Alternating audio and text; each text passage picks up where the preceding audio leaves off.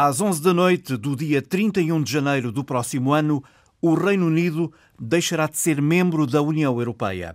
A vitória retumbante do Partido Conservador tornou o Brexit inadiável.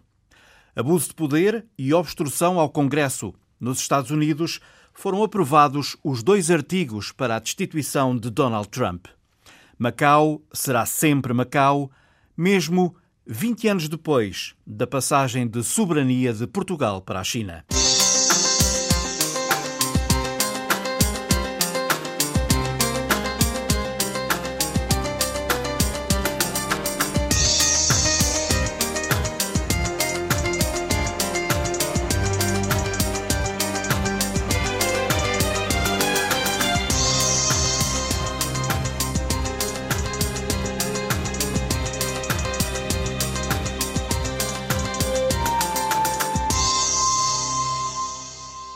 Maioria indiscutível, o reeleito primeiro-ministro britânico diz que é tempo de unir o reino. Apesar da vitória indiscutível, os desafios de Boris Johnson na frente externa, mas sobretudo em casa, são enormes. A Escócia, que promete desde já um segundo referendo sobre a independência, e as Irlandas, um quebra-cabeças na medida em que o norte da ilha está obrigado a seguir Londres e o sul, sendo um Estado independente, é membro de pleno direito da União Europeia. Mas, no primeiro discurso em Downing Street, depois de reeleito, o primeiro-ministro não se inibiu de apelar à reconciliação. Bringing together the whole of this incredible United Kingdom, England, Scotland, Wales, Northern Ireland, together. O país refém do Brexit pode agora descansar. This country deserves a break, a permanent break from talking about Brexit. Com o apoio de uma larga maioria do eleitorado, desta vez o Brexit avança mesmo a 31 de janeiro do próximo ano. Bernardo Pires de Lima é especialista da Antena 1 em assuntos internacionais. Boa tarde. Como é que se pode explicar este reforço, esta maioria absolutíssima do Partido Conservador? É uma mensagem muito clara sobre quem tinha melhores condições para levar o mandato do referendo a bom porto quem tinha tido o sinal de flexibilidade em Bruxelas para acomodar eh, uma aprovação na Câmara dos Comuns, um, quem tinha também, por inerência do facto de estar no, no governo, um programa de governo que eu penso que não pouco tanto conservador de muito investimento público, portanto era uma, simultaneamente uma mensagem de fim de ciclo, de virar de página, uh, também ao encontro da, digamos, já, já lhe chamo de desespero de causa, não é? De, de, uma certa, de uma fadiga brutal da sociedade britânica, sobretudo inglesa, uh, misturado com um, um, um, orçamento que, digamos que colmatava uma série de, de, pontos críticos do sistema, ou pelo menos em, em teoria. Portanto, era uma dupla mensagem. Uh, eh, virar de página e eh, de futuro. Eh, este resultado é uma ratificação da proposta do caminho do Brexit. Quanto a isso, não há dúvidas. É, Na é... medida em que foi um grande tema de campanha, nomeadamente Boris certo. Johnson. Ele tinha, ele tem as condições à partida para levar o Brexit a bom porto. O Brexit não vai terminar no dia 31 de janeiro. Ao contrário de, de uma certa opinião uh, mais de última hora do que outra coisa, do que especializada. O que, é que Brexit... acontece em 31 de janeiro? É a assinatura e depois há a fase de transição até ao final do ano, é isso? O acordo está forjado em Bruxelas. Não é? Uh, ele tem condições de aprovação desse acordo e de passagem do acordo à lei. Porque tem agora uma é grande. Porque tem uma maioria. Tem uma maioria. Portanto, finda um processo iniciado há dois anos, que teve vários adiamentos. Esse processo estava no subconsciente sociológico sobretudo os ingleses, uh, no limite. Já ninguém aguentava a expressão Brexit. Ele jogou muito com isso, uhum. teve sucesso. Ele tem todas as condições de aprovação de um acordo já fechado com Bruxelas e ehm, de uma, eh, digamos, passagem ao ordenamento jurídico interno desse acordo. Estamos a falar de um tratado que precisa de ser integrado na ordem jurídica britânica. Para isso precisa de uma aprovação nos comuns e nos lordes. Pronto, ele tem essas condições. Depois entra-se numa outra fase do Brexit, que não é menos uh, menos complexa do que aquela que, que, vimos até aqui, passa por um período de transição de até ao final do próximo ano, até, em tese, em tese, pode ser alargado, uhum. que é provável. É provável, tendo em conta a, o, que está em discussão. que está em discussão. É provável porque a, a passagem de uma série de matérias jurídicas de retorno à esfera de soberania uh, do Westminster. Deixe-me colocar aqui duas Sim. questões e depois uh, pode evocar essas questões quando entender. Por exemplo, as disposições relativas ao futuro da fronteira entre certo. as duas Irlandas e a Escócia, certo. que quer continuar na União Europeia. Mas isso não está no tratado. Quer dizer, o caso irlandês está, mas o caso da Escócia é uma caixa de Pandora que se abriu nesta noite eleitoral também. Já podemos certo. lá ir. O que eu dizia é as disposições que estão neste acordo, que é um tratado, têm que ser, têm que ser integradas na ordem jurídica, caso a caso. Isso leva um tempo. Esse tempo chama-se período de transição. Acresce a estas dimensões jurídico-políticas uma outra que passa por uh, encontrar uma fórmula que substitua a integração do Reino Unido no mercado único. Isto tem que ser uma situação win-win para ambas as partes. É nesta negociação que vai ser muito dura, porque a União Europeia não vai vender isto de forma. Uh, estamos a falar de 27 contra 1. Estamos a falar de uma grande experiência em tratados comerciais da Comissão Europeia, que tem ao longo dos anos a competência exclusiva para negociar. Portanto, os Estados, individualmente, perderam expertise nacional, o Reino Unido incluído. O Foreign Office sabe que tem poucos recursos humanos especializados em comércio.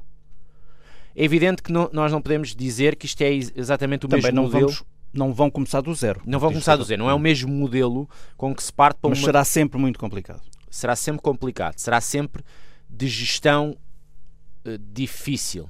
Uma personagem como o Primeiro-Ministro Boris Johnson, à partida, mais uma vez, eu, eu, eu faço sempre estes, uh, estes, estes pontos prévios porque tudo é possível com ele. É um homem zigue-zagueante. É zigue-zagueante e isso acabou por ser por facilitar o processo a Portugal. Portugal está muito confortável com esta eleição. Não tenho dúvidas nenhumas sobre isso. Aliás, Devem estar aliviados. Vê-se pelas declarações de vários primeiros ministros, uhum. inclusive é o português. Isto é um processo que estava a desesperar toda a gente. E, e, no fundo, o que aconteceu foi que Bruxelas deu as condições para que Boris Johnson uh, arrumasse o assunto em maioria absoluta. E já está a funcionar mesmo. Sem... Agora, o Brexit não termina em, em 31 de janeiro. É o, o princípio de um fim. Chamemos assim para usar uma expressão churchilliana, não é? Uh, e esse, essa segunda fase, que eu até lhe acrescentaria uma terceira, que tem a ver com os termos da relação futura depois de terminar o período de transição, é que pode durar, segundo pior, os piores cenários, 5 a 10 anos. 5 a 10 anos. Portanto, nós podemos ter um período de transição que não termine em 2020, no final, que seja extensível por mais um ano, dois anos, para acomodar estas negociações todas. Acho isso razoável. O Primeiro-Ministro tem um mandato de 4 anos, portanto, acomoda isso em termos de parlamentares e de legitimidade. E depois vamos ter os termos de uma relação futura, que também tem que ser acautelado, não é só no papel.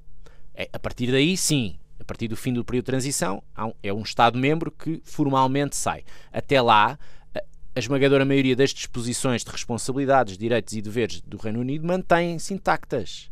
Nós estamos, é, paulatinamente, no período de transição, a reintegrar parcelas de soberania que estavam a ser partilhadas com as instituições europeias para a esfera do Westminster. No entretanto, vamos ter a gestão que está com um grande ponto de interrogação sobre a relação entre a Irlanda do Norte e a República da Irlanda. E aquilo que sai desta eleição legislativa, que é um, uma legitimidade reforçada do ímpeto de convocatória de um referendo na Escócia, que à partida não Acha tem nenhuma... será possível? Unilateralmente é possível. Em acordo com Westminster, parece-me descartado. Uhum. Mas isto não impede, como a senhora Sturgeon já disse, de uh, fazer a leitura destes resultados e de chegar à conclusão que a sua, a sua via de convocação uh, de um referendo, de um novo referendo, uh, possa tenha saído reforçada. Saiu reforçada. Agora, as condições desta convocatória do referendo não são iguais às de 2014, onde houve um acordo com o governo de David Cameron que foi a jogo e ganhou o referendo. Aqui não. Nós aqui, em último caso, podemos ter um processo de catalunização do, da, da, relação entre a Escócia e a Inglaterra. Uhum. Porque nós, no fundo, o que estamos aqui a falar não é bem de um Brexit, é de um Inglesit, chamemos assim. É a Inglaterra que quer sair, é onde o Partido Conservador é esmagador. Depois temos a Irlanda do Norte que, e a Escócia, que em referendo votaram pela manutenção. Uh, e, a, e, a, Escócia, nesta eleição, valida essa intenção, ou seja, acrescenta-lhe a, a, a, vontade de permanecer na União Europeia com uma descolagem uh, do Reino Unido. Depois temos ali o, a questão de Gales, não é verdadeiramente relevante nesta, nesta geopolítica toda, mas o que é facto é que nós temos aqui é, é uma descolagem de Inglaterra da União Europeia com a necessidade de ter que gerir internamente uh, o quadro constitucional uh, britânico. Há pouco falava... Que é muito mais complexo do que meramente a data de 31 de janeiro. Será que daqui a 10 anos, e há pouco falava Sim. em 5, 10, no período de transição e do que está em causa, etc., uh, eh, daqui a 10 anos, claro que isto é futurologia, mas uh, podemos não ter o Reino Unido que temos hoje? Podemos. Não é? Sim, podemos. Nós, eu acho que o que sai verdadeiramente daqui, desta eleição, é os termos da conflitualidade entre a Escócia e a Câmara dos Comuns, ou o governo de Boris Johnson. Isso é o que vai marcar os próximos tempos. A senhora Sturgeon tem, leu isto como um mandato. Agora vai ter que ler na sociedade escocesa quais são as condições de vitória de um referendo. Elas não são líquidas. A sociedade não é a mesma da de 2014, onde ela perdeu. Se onde ela perdeu para não, a frente, ela quererá ter a certeza. Que tem pode. que ter a certeza. Ela uhum. tem que ter passadas seguras certo. e não voluntaristas. Agora, que este resultado lhe dá condições de, de, de, de impor uma agenda, dá. Essa agenda não vai ser conciliatória com o governo britânico. E, portanto, nós temos aqui uma frente de choque hipotética, muito realista. Uh, Diz-nos uh, a sensatez que as partes têm que encontrar aqui um, um campo comum, eventualmente com alguma mediação de terceiros. A União Europeia não se pronuncia sobre este tipo de questões, uh, é como se viu na Espanha e como se vai ver aqui. Só que nós temos aqui uma, um, um programa escocês, em tese, que passa por sair do Reino Unido para entrar na União Europeia. portanto, põe a União Europeia com o ónus de responsabilidade de a acolher. Mais cedo ou mais tarde a União Europeia vai ter Terá que ter que aqui alguma palavra. também sobre isso. Vai ter claro. que ter aqui alguma palavra. Eu acho que a palavra pode ser uh, encontrar alguma personalidade que faça aqui uma mediação uh, interna. Agora, que o problema da unidade do Reino Unido está posto em causa, está. A gestão desta frente vai, vai acontecer em paralelo à gestão da negociação que o governo britânico terá com Bruxelas em termos comerciais e em termos de relação futura. Portanto, estes dois pilares não, não são caminho livre nem fácil para uma maioria absoluta. Pelo contrário. Eu acho até que a personalidade do Boris Johnson não é compatível com isto. Portanto, o que nós podemos ter aqui, em último caso, é ele é um grande campaigner. Beneficia de um, de um clima de exaustão sobre o Brexit. Tirou partido disso. Tem condições para levar alguns calendários à, à avante, nomeadamente o mais próximo, 31 de janeiro. Tudo o resto, não, a meu ver.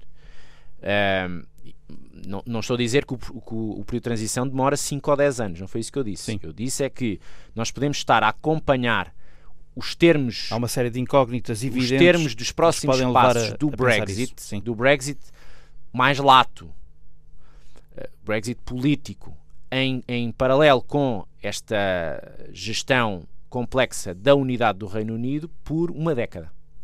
Foi isso que eu disse. Vamos falar de um outro protagonista, Jeremy Corbyn. Uh, estas eleições criaram um clima dramático hum. para, os, uh, para os trabalhistas. O clima dramático foi, foi criado pelo próprio. O que é que correu mal? Foi o próprio. O Jeremy Corbyn perde duas eleições legislativas no seu mandato. Duas eleições legislativas, um referendo sobre o Brexit e umas eleições europeias. Em condições normais, nenhum líder tinha sobrevivido a isto. Mas o Reino Unido não vive condições normais. Bem, ele também, entretanto, já percebeu que não tem, não tem possibilidade de continuar e vai manter-se no cargo, mas não como candidato a futuras eleições, certo? Bem, as futuras eleições, em princípio, mas... serão daqui a cinco anos, portanto, uh, isso é, uma, é um atirar da responsabilidade para a frente. Não lhe restava outro caminho. O que ele tinha que fazer era pedir admissão imediatamente e convocar ali um processo aberto de, de liderança transitória para depois um congresso. Uh, até agora não o fez. Uh, por exemplo, a, a, líder dos liberais-democratas, que também é uma das grandes derrotadas da noite, o único partido que tinha uma mensagem clara de reversibilidade do Brexit, também saiu, saiu já de cena e pediu admissão. Ele não fez a mesma coisa. Uh, ele tem responsabilidades no quê? Ele tem responsabilidades na construção de uma mensagem clara alternativa desde a campanha do referendo. Ele foi sempre envergonhado na campanha do referendo e na gestão do referendo nunca soube distinguir-se do rumo da senhora May, muito menos do, do Boris Johnson. Uh, portanto, não, não criou nenhuma mensagem clara para os seus eleitorados. E ele tinha aqui, internamente na bancada e nos seus eleitorados, uma federação de sensibilidades. É, é eu reconheço que é complexo uh, colar isto tudo, mas é possível. Depois teve ali um momento em que podia, se tivesse uh, deixado que uma figura figura terceira aos partidos da oposição. Surgisse, teve, houve condições uh, para surgir este ano, de aglutinar, de congregar toda a oposição parlamentar numa mensagem clara, derrubando um, um governo minoritário, conservador, com uma figura que fizesse uma espécie de governo de unidade nacional, mas que não fosse de nenhum partido da, das oposições, isso poderia ter clarificado o estado das oposições. O estado das oposições era maioritário na Câmara dos Comuns durante algum tempo. A verdade é esta. O Partido Conservador sobreviveu às suas, à sua minoria no Parlamento, o que é extraordinário. Portanto, uma das responsabilidades isto é o Jeremy Corbyn não ter sido um fator de, uh, de congregação de esforços das oposições, porque ele quis ser sempre Primeiro-Ministro. Depois, quando teve uh, a hipótese de ir a eleições antecipadas, que aliás andou a pedir durante muito tempo, recusou-as. Portanto, o eleitor fica, fica desorientado. E depois vai para uma campanha quando é confrontado com uma posição clara uh, sobre, sobre o Brexit, uh, nunca é capaz de dar. Porquê? Porque ele é um Brexiteer. Ele, no fundo, está satisfeito com a saída. Sempre esteve. E um político que que não é, não é uh, confiante na mensagem que, que, que, que, quer, mais cedo ou mais tarde é apanhado. Há alguma figura do partido que já possamos indicar como uh, futuro candidato à liderança? Nesta altura, aliás, Sim. já não deveríamos ter dois ou três candidatos Sim. perfilados? Pois é, eu acho que é mais uma bizarria do, da metodologia do Labour que é não clarificar rapidamente, no sentido em que uh, o Jeremy Corbyn podia sair de cena e reconhecer, de facto, este ciclo uh, mau para o, para, o, Partido Trabalhista e depois uh, o partido não ter conseguido promover alternativas nacionais, com, com pedigree nacional. O que nós estamos aqui a falar são pessoas relativamente segunda linha ou que conseguem eh, juntar as, as, várias sensibilidades da bancada e, portanto, são, são líderes de gestão corrente, digamos assim, mas ninguém inspirador. Eu acho que isto não é bom também para o Partido Conservador, porque o Partido Conservador, não penso eu, que não pode cair no erro da arrogância da maioria absoluta. E nin, pois, até parece que é o único player, não é? E, uma, e, e, um, e um governo, mesmo com esta legitimidade, que precisa de uma estratégia depois de 31 de janeiro que precisa de músculo nacional politicamente alargado para relacionar-se e negociar com a União Europeia, nomeadamente com 27 Estados-membros. Precisa de um espaço político mais alargado, precisa de um diálogo permanente com o maior partido da oposição. Esta é a minha leitura. Esse diálogo foi completamente uh, desvalorizado e desprezado nestes três anos. Houve ali uma tentativa num determinado momento entre a senhora May e o Corbyn que não resultou. Muito tardio.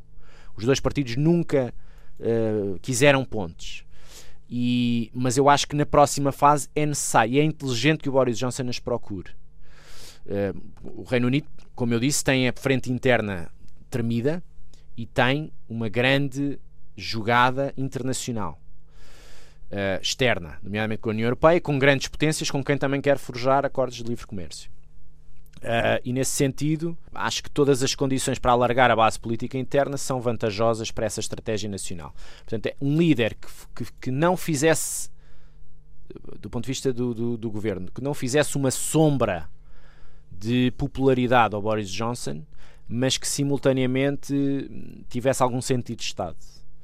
E, e os nomes que se perfilam não têm essa, essa dimensão. Bernardo Pires de Lima especialista da Antena 1 em assuntos internacionais.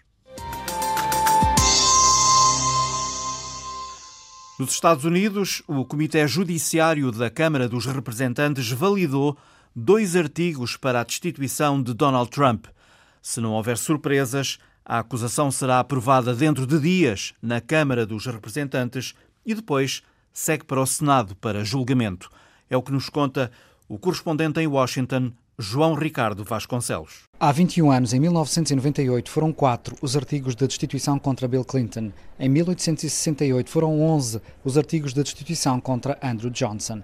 O Comitê Judiciário da Câmara dos Representantes norte-americana apenas redigiu dois artigos contra Donald Trump: abuso de poder e obstrução do Congresso num processo que corre a uma velocidade sem precedentes. O democrata presidente do Comitê Judiciário, Jerry Nadler, diz que o Congresso não tem alternativa. Se o presidente pode primeiro abusar dos seus poderes e depois bloquear todos os pedidos de informação da investigação, o Congresso não pode exercer o seu dever de fiscalização do poder executivo e o presidente transforma-se num ditador. Durante dois dias, a acusação é debatida, sugeridas emendas à resolução antes da aprovação final no Comitê. A votação no plenário da Câmara dos Representantes acontece para a semana. A aprovação está garantida pela maioria democrata. O republicano Douglas Collins diz que o esforço do Comitê Judiciário não passa de uma vingança. O verdadeiro legado deste processo de destituição não será a remoção do cargo de Donald Trump como presidente. Serve para vermos a maioria democrata como ela é, uma vingança de três anos para vencer agora quem eles não conseguiram derrotar. E estão desesperados para o fazer antes que sejam vencidos outra vez nas eleições do próximo ano. Os republicanos têm a maioria no Senado e admitem agora um julgamento sumário e rápido, sem convocarem sequer testemunhas. Mesmo pressionando a Ucrânia a investigar o opositor político Joe Biden e tendo retido a ajuda militar, a absolvição de Donald Trump parece certa. Apenas dois presidentes foram alvo de artigos formais de destituição, mas nenhum foi condenado durante o julgamento no Senado julgamento de Donald Trump, que deve arrancar no princípio de janeiro. O presidente norte-americano continua a dizer que não fez nada de mal. Nothing was done wrong. Nada foi feito de errado, zero. Eu penso que é uma coisa horrível usar o processo de destituição, que é suposto ser usado em emergências.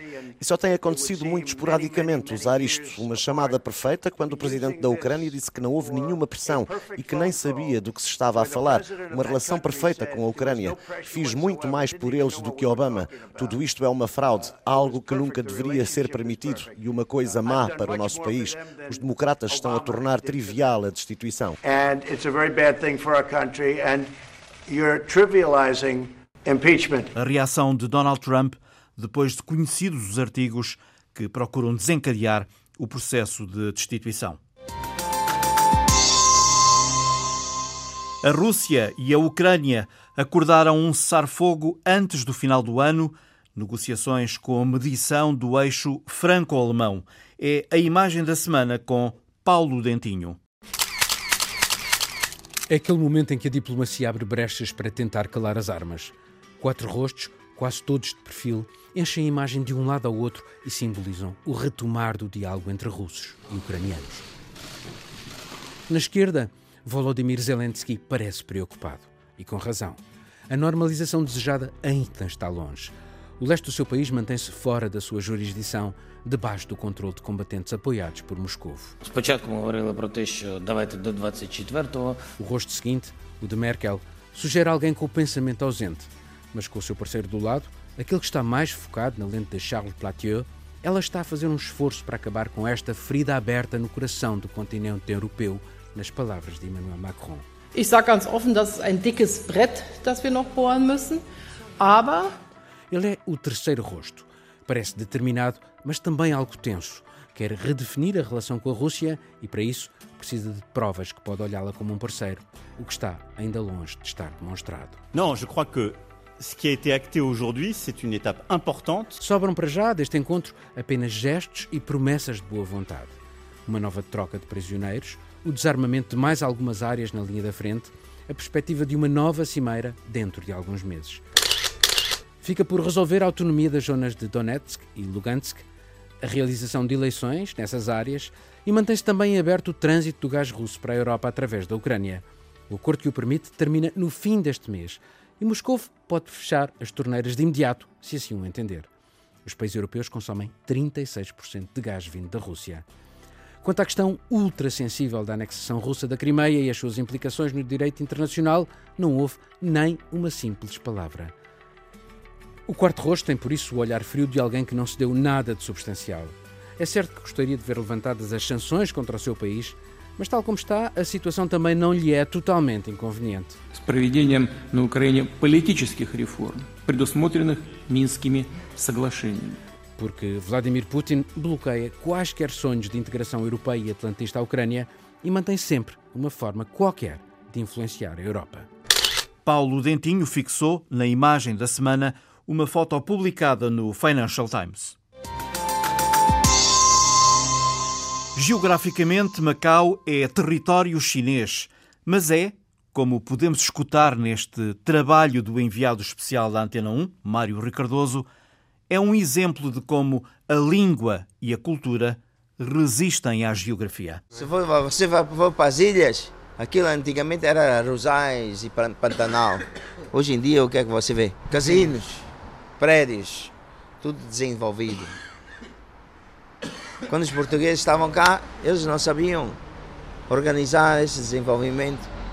Queria estudar direito aqui uh, em Macau, então acho que uh, achava que é, é importante estudar português uh, primeiro. Sim, porque é porque se quiser compreender o sistema de direito aqui de Macau, uh, devemos de estudar português e compreender o sistema de direito de Portugal. O português que tem mistura com o chinês é rabo de boi. Rabo de boi. Uh, rabo de porco. Desculpa. Rabo de porco. Rabo de porco. Fan guai. Tousan, Tousan é natu, na, que nasceu na terra. Macaense, Macaense, nasceu na terra. Macaense é o Tousan. Tousan. Tousan. E o estrangeiro é o Guailou. Guailou. Angau. Ngaulou. Guailou. Angau é o que? O Angau? Boi. Boi? Boi. Boi. É a expressão que os, os, os, para os portugueses é ngau, mas para os ingleses é quailou. E os ingleses quailou significa diabo branco. Eu ontem à noite andei em Macau. Ontem à noite andei em Macau a pé. Não encontrei o único sítio para beber uma cerveja. Houve pessoal que foi para o Largo del Senado fazer, para apoiar o pessoal de Hong Kong. Todas as associações de Macau andavam já de motociclo a ver se a polícia de Macau estava lá ou não. Já estavam todos a planear, limpando os gajos antes da polícia chegar. Não estou a brincar. Yampui. Yampui. Yampui. Sem saber de faia. 出唔出得街？出唔出得街？出得街咪出得街咯，唔惊啊！声生活愉快，sabe o quê? Sem sam愉快。声生活愉快。 Quer dizer, a vida sexual que seja uh, boa. Feliz. Na próxima sexta-feira passam 20 anos da transferência da administração portuguesa para a China. Com o enviado Mário Ricardoso, procuramos perceber como está Macau. Boa tarde, Carmen Mendes, é coordenadora do curso sobre a China e os países de língua portuguesa na Universidade de Coimbra. É também autora do livro As Negociações de Macau afirma na introdução do seu livro que, a seguir à transição, Macau desapareceu da agenda uh, portuguesa. A que é que se deve esse desaparecimento? Uh, de facto, é algo sobre o qual eu sempre me questionei e que contrasta de uma forma muito óbvia com aquilo que se passa no Reino Unido em relação a Hong Kong. Nem durante o período das negociações de Macau, para já não a recuar mais atrás, nem após a transferência de administração, em 99. Nunca houve um interesse muito grande por parte da sociedade civil portuguesa relativamente a Macau. Mas parece-me também que esse interesse uh, não tem sido motivado por parte da elite política. Eu fico quase com a percepção de que, depois da transferência da administração, uh, houve quase um desígnio político nacional para esquecer, esquecer retirar Macau do imaginário uh, coletivo. Um, eu não percebo muito bem se isto tem a ver com o facto de haver alguma pressa por parte da elite política portuguesa em esquecer o trauma, a experiência traumática que a descolonização provocou na sociedade portuguesa.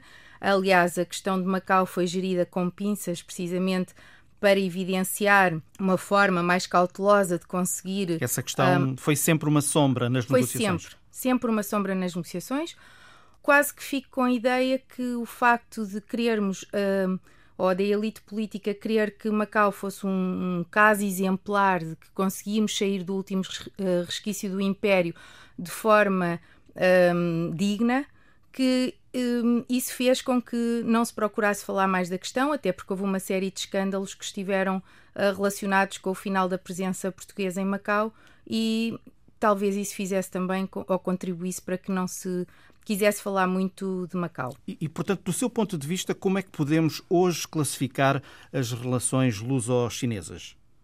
Eu acho que atualmente as relações luso-chinesas ultrapassaram a questão de Macau. Agora, a partir do momento em que nós passamos por uma situação de crise, em que uh, a China aparece como um grande investidor em Portugal, um, eu diria que as relações uh, bilaterais começaram a ter alguma autonomia relativamente à questão de Macau e a questão económica começou de alguma forma a suplantar este legado histórico, embora todo este relacionamento histórico de uma presença consentida e em boa parte do tempo dita amigável e considerada amigável por parte dos chineses um, em Macau e também uh, do facto de Portugal ser visto como um parceiro essencial uh, de ligação à União Europeia. Isso, claro que do ponto de vista político, a par de termos estabelecido uma parceria estratégica bilateral em 2005, tudo isso ajuda a enquadrar este interesse um, económico e, e, facilita, obviamente, a entrada em termos uh, económicos e comerciais da China em Portugal. Mas uh, a questão de Macau acabou por se esbater um bocadinho no meio uh, deste aprofundar das relações bilaterais. A China tem cada vez mais interesses em Portugal e também, de um modo uh, geral, uh, na Europa. Vamos olhar um bocadinho o passado. objetivamente, há mais de 30 anos, quando começaram as negociações para a transferência de Macau, pergunto-lhe o que é que motivou o início das negociações? Bom, aí claramente penso que não há dúvidas. Há um consenso generalizado que foi a questão de Hong Kong que motivou a resolução da questão de Macau, sempre tendo em pano de fundo a resolução da questão de Taiwan. Ou seja, a China queria começar a recuperar os seus territórios. Exatamente. Um, eu diria que este, se nós quisermos encontrar um marco de quando é que se começou a pensar resolver a questão de Macau, eu diria que realmente o marco é quando Deng Xiaoping anuncia a fórmula Um País, Dois Sistemas para recuperar, em primeiro lugar, Taiwan em segundo lugar Hong Kong e em terceiro lugar Macau. Uhum. Obviamente que Taiwan, como todos sabemos, um, não mostrou qualquer interesse em aderir a esta fórmula, que no fundo significa que temos apenas um país, que é a China, mas que uh, estes territórios, estas regiões administrativas especiais, como agora se chamam, passariam a ter a sua autonomia, um governo autónomo. Ao não ser possível aplicar isto a Taiwan, uh, Deng Xiaoping uh, resolveu então avançar com Hong Kong. E o marco, como eu estava a dizer, foi a ida de Margaret Thatcher a Pequim em 1982, na sequência da vitória nas Falklands, um, propondo a Deng Xiaoping continuar em Hong Kong uh, depois da data limite. E eu digo data limite porque realmente o Reino Unido, ao contrário do que acontecia com Portugal em Macau, tinha data para sair de Hong Kong. Essa data era 1997 que era quando o, o leasing, o arrendamento de, da parte mais significativa do território de Hong Kong terminava. e Thatcher pensava que poderia continuar e prolongar a presença do Reino Unido em Hong Kong depois dessa data, renegociando esse arrendamento. Deng Xiaoping disse que não e que o único papel que restaria ao Reino Unido seria entrar num processo negocial com a China. Ora, a partir deste momento, em que a China deixa muito claro que quer recuperar Hong Kong, em Portugal começou a haver uma percepção de que Macau seria um, aquilo que seguiria na política de reunificação chinesa. Mas não, não, foi Portugal que teve a iniciativa, foi sempre a China que teve a iniciativa. Um, Portugal adotou determinadas atitudes no período pós-25 de Abril que não lhe deixaram grande margem de manobra. A partir do momento em que, na altura de assinatura do Acordo de Estabelecimento de Relações Diplomáticas com a China, em 79, Portugal assina uma ata de conversações sobre a questão de Macau, em que diz que a questão de Macau será resolvida por negociações quando a China, quando ambos os países julgarem oportunos. Eu diria que a partir daí nós ficamos sem grande margem de manobra. No fundo, ficamos expectantes tentando analisar qual será o momento em que a China julga oportuno encetar esse processo negocial para recuperar Macau. Mas isso provocou alguma surpresa na sociedade portuguesa? Uh, quando em 85 o presidente chinês Li Xianyan vem a Lisboa, uh, é uma surpresa absoluta uh, perceber-se que ele faz uma referência à existência dessa ata de conversações sobre a questão de Macau, que aliás até ficou conhecida a título de curiosidade, como ata secreta, porque durante muito tempo ficou escondida nos cofres do nosso Ministério dos Negócios Estrangeiros, porque a China entendeu que deveria ser um acordo que devia permanecer secreto. E quando há referência à existência dessa ata, uh, em que se diz que Macau será alvo de um processo negocial para uh, retroceder à China, nós percebemos que a China está com interesse em negociar. Portanto, é neste... de algum modo, uh, há de facto uma iniciativa da parte de, de, Pequim, não é? Sim, e quando e depois há um convite por parte de Pequim para que na altura o nosso presidente, o general Ramalho Yanes, vá uh, a Pequim, retribuindo esta visita do presidente Li Xianyan, e quando o Yanes vai a Pequim em 85, é confrontado com uh, informação por parte da nossa embaixada em Pequim, o embaixador Costa Lobo, uh, que a questão de Macau estará em cima da mesa. E aí é o próprio general Yanes que avança com com a questão perante o, a elite chinesa, dizendo que não vai ser ele que vai levantar algum entrave àquilo que já foi, um, no fundo, aceite Uh, pelos seus antecessores. Havia em determinado momento uh, deste processo uh, paralelo, semelhanças ao nível da negociação e ao nível do que estava em causa entre a transferência de Hong Kong para o Reino Unido e de Macau para Portugal? Um, as situações de Hong Kong e Macau, tal como Taiwan, têm características muito diferentes. Já nem vou falar da questão de Taiwan, que é um resultado da guerra civil chinesa, mas a questão de Hong Kong é uh, o resultado de uma colonização britânica forçada em território chinês na sequência da China ter perdido a guerra do ópio. Portanto, é uma presença que uh, acontece em meados do século XIX e que contribui para pôr fim à dinastia Qing e que abre aquilo que a China considera o período. Um, impõe os chamados tratados desiguais à China e abre aquilo que a China considera o século das humilhações, que só termina com a fundação da República Popular da China por Mao Tse-tung em 49. Um, coisa que não acontece com a situação de Macau. Macau é uma situação completamente diferente. Os portugueses chegam em meados do século XVI, com objetivos uh, também de missionários, mas principalmente comerciais. Um, e é uma presença consentida por parte dos chineses que veem a presença dos portugueses como benéfica, principalmente os chineses locais da província de Guangdong. Portanto, se quisermos ser muito rigorosos do ponto de vista do direito internacional, nós estamos perante situações completamente diferentes. Temos em Hong Kong uma colónia britânica e temos em Macau um território sob administração portuguesa em que não há nenhum tratado que uh, garanta que essa presença se pode perpetuar eternamente. Mas, por outro lado, também não há um prazo para sair. Ao Os portugueses foram sempre bem uh, tolerados. Uh, já aqui falámos da transferência de Hong Kong para o Reino Unido, portanto em 97, como referiu, Macau em 99, uh, mas também sabemos que a, a, definição da data de entrega de Macau foi um dos pontos mais sensíveis entre, a, entre a, Portugal e a China durante as negociações. Por que é que a questão de, da data foi tão importante? Ah, esta questão, do ponto de vista chinês, havia interesse em que Macau e Hong Kong tivessem a mesma data de transferência, de retrocessão uh, para a mãe pátria, no âmbito da política de reunificação nacional, para os tratar como sendo casos precisamente muito idênticos e que servissem de exemplo para Taiwan. Por outro lado, um, a data de Hong Kong estava automaticamente estipulada para 97 para julho de 97, que era quando terminava o leasing dos novos territórios, e havia interesse por parte da China em que a, tra a transferência de Macau também ocorresse até ao final do século. Do lado português, a situação, a percepção era completamente diferente.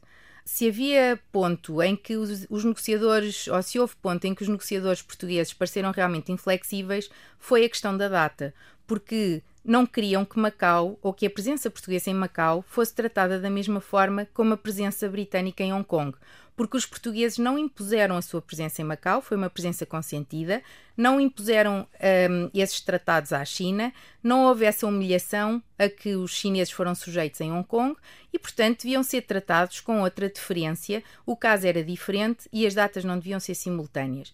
Para além de que havia interesses por parte da elite política portuguesa no poder de ficar o mais tempo possível uh, em Macau, por várias razões, uh, de forma que tentaram muitas vezes que a, que a transferência fosse depois do ano 2000 e esse facto gerou muita discussão e muita polémica ao longo do processo de, de negociação um, das negociações. Sim. Acabou por eh, acontecer em uh, eh, 99, fará na próxima uh, sexta-feira uh, 20 anos.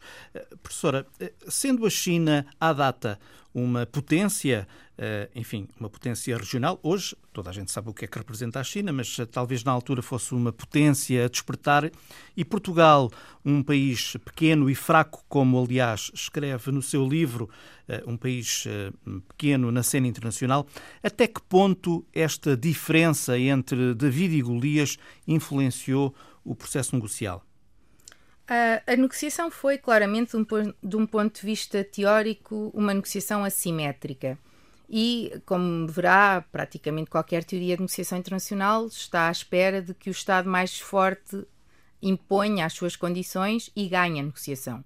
Acontece que uh, as negociações de Macau para a China foram extremamente simbólicas e extremamente importantes no âmbito da política de reunificação nacional e ao ter como grande objetivo atrair Taiwan para este tipo de modelo de reunificação, uh, e sendo Taiwan também uma parte fraca, a China tentou sempre que uh, uh, tentou sempre ser percepcionada como julga, julgando com fair play, respeitando a parte mais fraca e comportando-se desta forma em todo o processo negocial.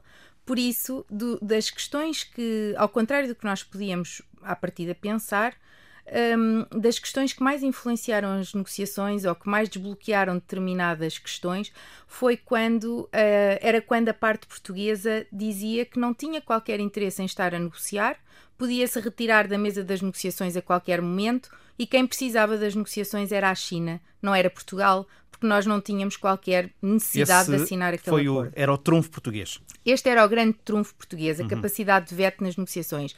E isso funcionou precisamente porque, apesar de ser uma negociação assimétrica, voltando à sua questão, a China não estava interessada em impor a força do mais forte, mas sim mostrar a Taiwan e ao mundo que conseguia respeitar a parte mais fraca. Isto também era uma forma numa, numa, altura em que a China, voltamos a, a, relembrar que as negociações tiveram lugar uh, de 86 a 87, em que temos uma China a querer afirmar-se como um ator respeitado na cena internacional. Hum. Há quem diga que no tempo da administração portuguesa o património uh, não foi eh, devidamente protegido.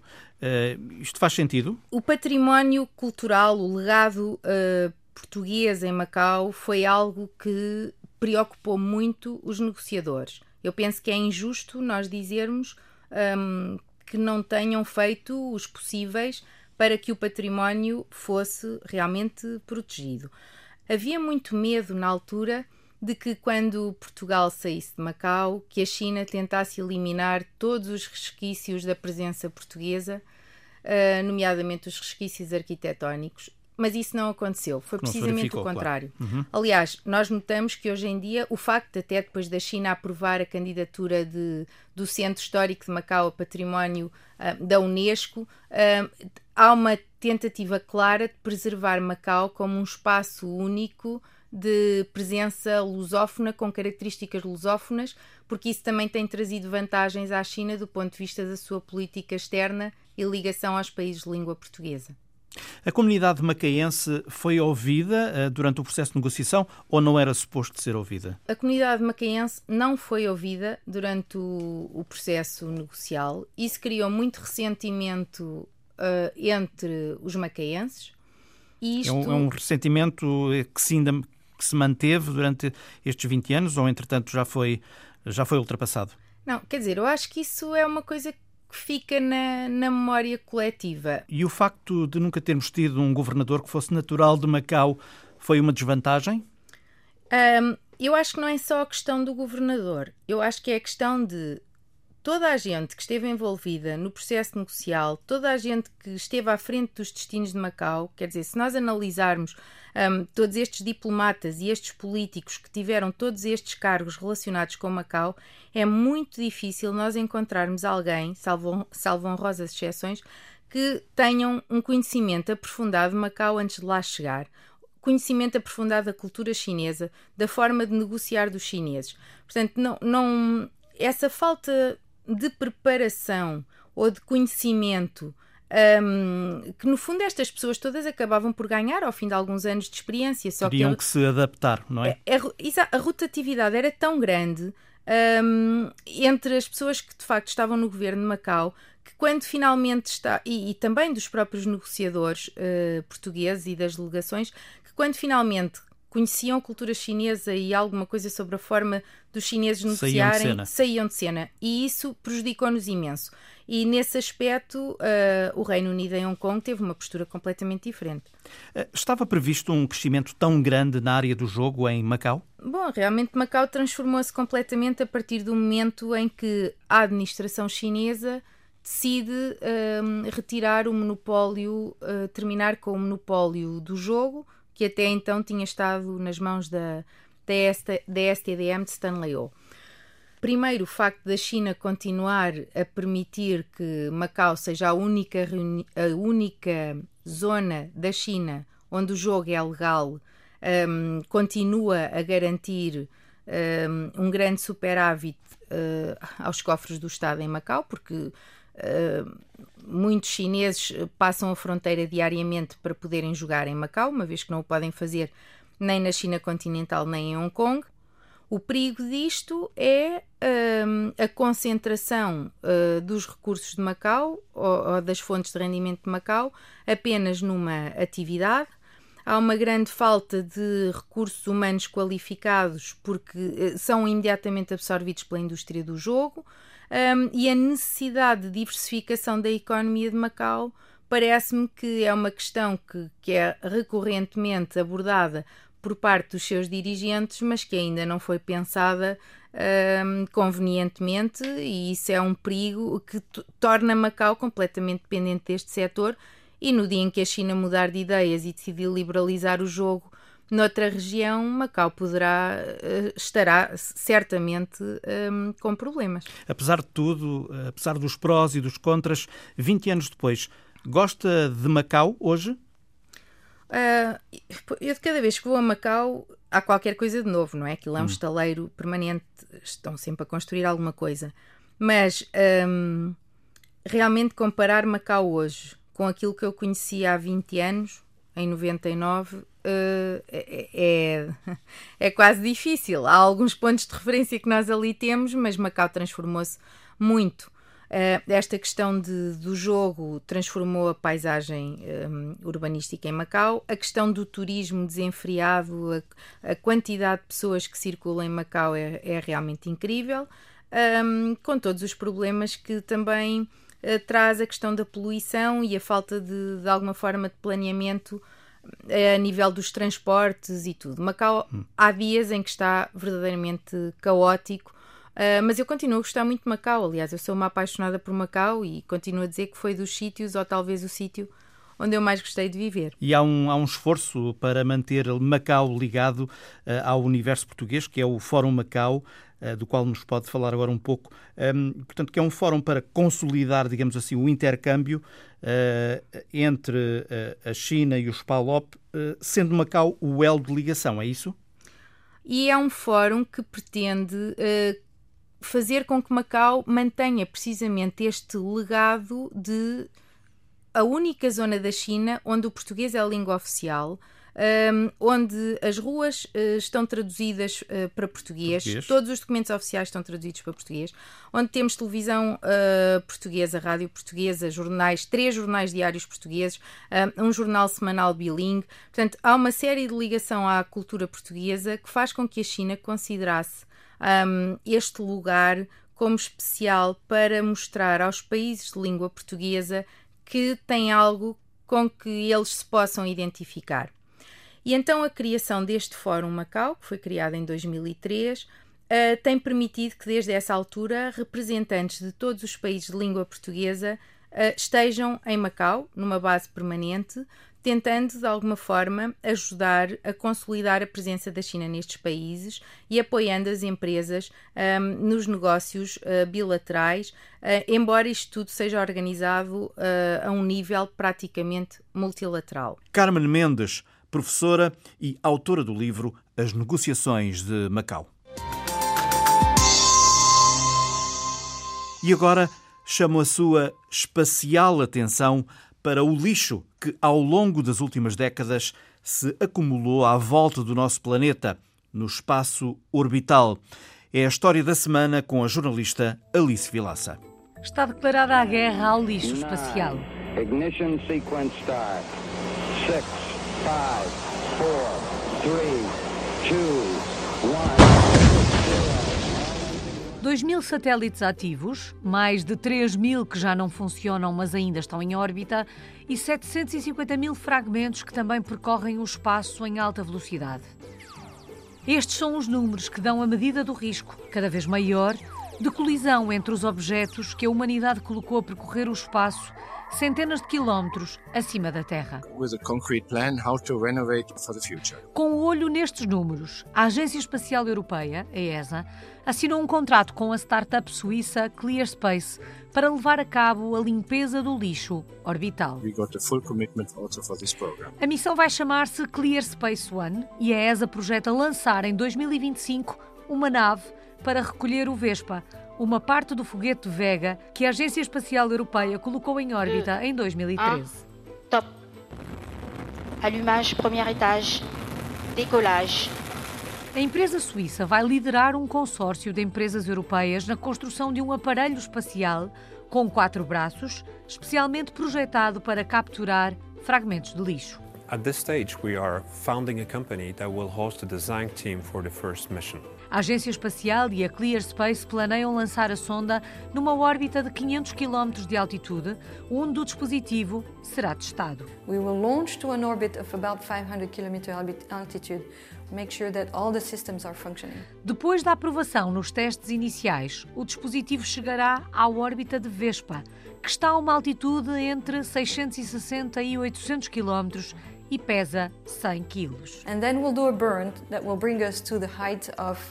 Tanto o sistema Vespa como o próprio dispositivo da ClearSpace vão queimar-se no final da primeira sessão, no regresso à atmosfera. We plan to design this mission in a way that can be reusable.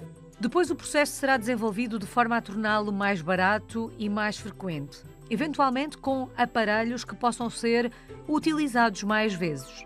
Ao mesmo tempo, procura-se estabelecer regras para obrigar quem lança satélites a responsabilizar-se pelo lixo que eles venham a produzir no espaço. Em nota de imprensa, o diretor-geral da Agência Espacial Europeia faz uma comparação e deixa um alerta. Imaginem quão perigoso seria percorrer o alto mar se todos os barcos jamais perdidos na história ainda estivessem à deriva na superfície da água. Essa é a atual situação em órbita e não podemos deixar que se mantenha. Especially because of the mega constellation coming up in the sky, we'll have a lot of work to be done. A história da semana com Alice Vilaça, que também assina a produção deste programa. Apoio técnico de José Inácio. Visão Global regressa no próximo domingo. Boa tarde.